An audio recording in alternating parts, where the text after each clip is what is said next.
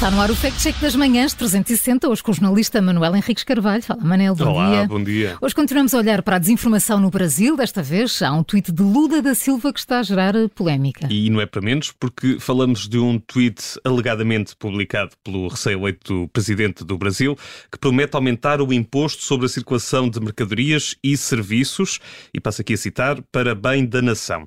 Ora, este imposto é parecido com o nosso ISP, com o imposto sobre produtos petrolíferos, ou seja, o Lula da Silva parece ter vindo aqui anunciar um aumento dos combustíveis no Brasil. Pois, por isso não é de admirar que tenha gerado essa polémica toda, não é? Mas vamos lá ver, o Lula da Silva anunciou mesmo isso pelo Twitter? Pois, parece um bocadinho estranho, pelo menos aqui em Portugal também não, não vejo o nosso primeiro-ministro anunciar uma medida destas através das redes sociais, mas é precisamente aqui que começa a confusão, porque este tweet de Lula da Silva apareceu através do Instagram numa fotografia que ficou logo viral.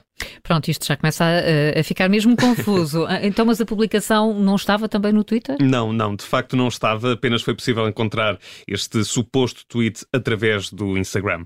Ah, Mas as suspeitas também não ficam por aqui. O nome da conta de Lula da Silva, que aparece nesta fotografia, também começou a levantar dúvidas, porque podemos ler o nome Lula13 nessa publicação, mas se formos ao Twitter e pesquisarmos o perfil do presidente brasileiro, encontramos apenas o nome Lula.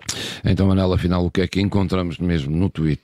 No Bom, Twitter? Eh, Encontramos muitas coisas, mas este tweet não é uma delas, de facto. Eh, Este suposto anúncio da subida dos preços do combustível não está no perfil de Lula da Silva. E, aliás, para encontrarmos a última referência ao imposto sobre circulação de mercadorias e serviços, no perfil do líder do Brasil, temos que recuar até ao dia 13 de outubro do ano passado, num outro post em que Lula da Silva também desmentia uma outra publicação relacionada precisamente com os combustíveis. Já dá para adivinhar, mas Manel, diz-nos tu qual é o carimbo que esta publicação merece. É um carimbo vermelho, claro, da cor do PT também. Sim. Esta publicação já levantava algumas uh, suspeitas por mostrar um perfil que tem um nome diferente do verdadeiro perfil de Lula da Silva e quando procuramos no Twitter realmente não há qualquer anúncio publicado pelo Presidente do Brasil. Portanto, é uma notícia falsa. E portanto leva carimbo vermelho. Este Fact Check das Manhãs 360, hoje com o jornalista Manuel Henriques Carvalho. Se não o viu desde o início, pode fazê-lo através do podcast. A edição de hoje fica disponível dentro de minutos.